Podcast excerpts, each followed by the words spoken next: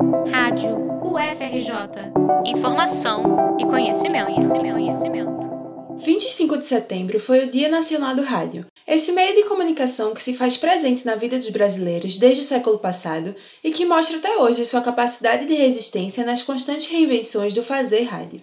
A data foi escolhida como homenagem a Edgar Roquette Pinto, considerado o pai da radiodifusão no Brasil com a criação da Rádio Sociedade do Rio de Janeiro em 1923. Contudo, essa escolha divide opiniões entre estudiosos e profissionais de rádio, especialmente por ser resultado de diversas disputas políticas que envolvem a construção da história do rádio no país. Para compreendermos essas disputas, é preciso primeiro diferenciar rádio e radiodifusão. Radiodifusão é um termo genérico que engloba tanto a radiodifusão sonora, portanto rádio, quanto a radiodifusão audiovisual, a televisão. Por muito tempo, o rádio foi tido como um veículo de comunicação baseado na transmissão de informações sonoras através de ondas eletromagnéticas em diferentes frequências, popularizando no formato do pequeno aparelho homônimo. Mas o desenvolvimento tecnológico e as transformações sociais ao longo dos anos permitiram que o rádio se expandisse, incluindo o uso de imagens, textos, páginas na web, redes sociais, transmissões com formato diferente das ondas hertzianas, entre outras características. Hoje, fala-se mais de uma linguagem radiofônica para entender o rádio pelo uso que as pessoas fazem dele.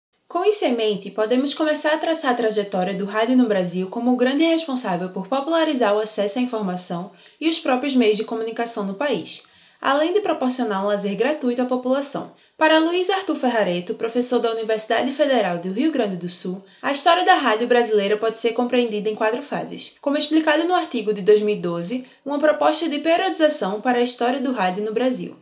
Essa divisão é proposta a partir da transição do rádio como entidade associativa para o rádio como negócio, que acabou virando um modelo hegemônico na radiodifusão. A primeira, de meados dos anos 10, é chamada fase de implantação, na qual a elite reunida em clubes fazia experimentações com as transmissões radiofônicas como um novo hobby. Já a fase de difusão foi marcada pela regularização da publicidade radiofônica, o que facilitou a arrecadação de recursos financeiros para manter as emissoras. A terceira fase de segmentação foi um período de crise, uma vez que a televisão ganhou mais espaço no ambiente comunicacional, dominando a maior parte das verbas publicitárias e a audiência brasileira. A partir dos anos 90, vivenciamos o que é chamado de fase de convergência. O rádio se adaptou ao surgimento da internet e cresceu com a possibilidade de veicular programas sonoros por meio de streaming e das ondas digitais.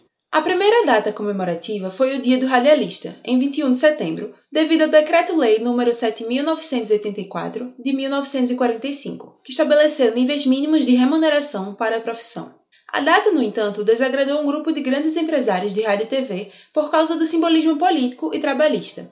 Posteriormente, foi escolhido o dia 25 de setembro, aniversário de Roquete Pinto, considerado um patrono da radiodifusão no país por seu trabalho à frente da Rádio Sociedade do Rio de Janeiro. Documentos levantados por pesquisadores ao longo dos últimos anos comprovam, no entanto, que a primeira emissora brasileira foi a Rádio Clube de Pernambuco, em 1919, e não a Rádio Sociedade do Rio.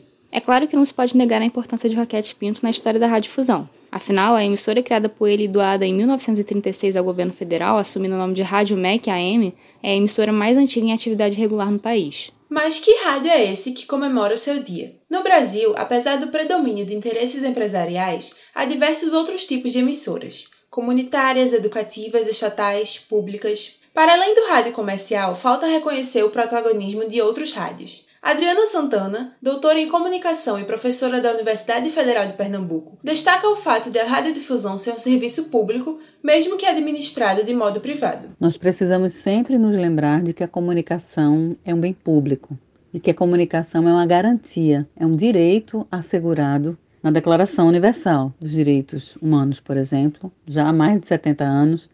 A comunicação pública também é um direito assegurado, ou que deveria ser assegurado constitucionalmente aqui no Brasil. A gente precisa se lembrar que meios de comunicação como televisão, como rádio, são concessões públicas. Então, as emissoras privadas né, que detêm essa concessão, muitas pessoas se esquecem né, de que é um bem público, que é um bem do povo brasileiro, TVs e rádios, é, e que estão sob concessão em que essa, e essa concessão pode ou deveria é, poder ser avaliada, que ela deveria e poderia ser revista, inclusive. Né?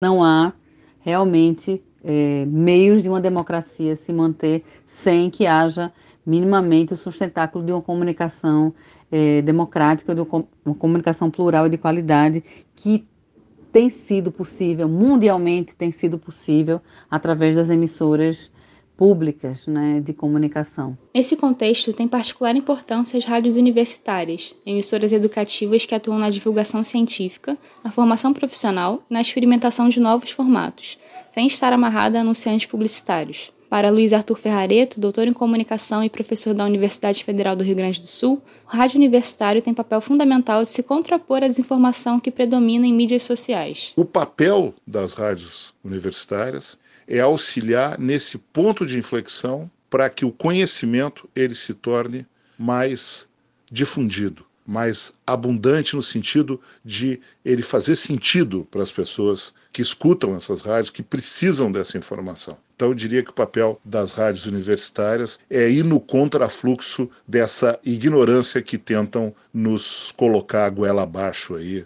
através de redes sociais, de grupos de WhatsApp, de muito, muita desinformação e de muita, dentro do quadro da desinformação, de muita fake news. Com a chegada da crise do coronavírus, as rádios universitárias desempenharam um importante papel ao expandir saberes científicos e foram uma ferramenta poderosa de conscientização e cuidado coletivo, mesmo com as sucessivas tentativas de desmonte. A Covid-19 ela tornou mais evidente os problemas relacionados à crise econômica, à crise no modelo de negócio e à crise de gestão.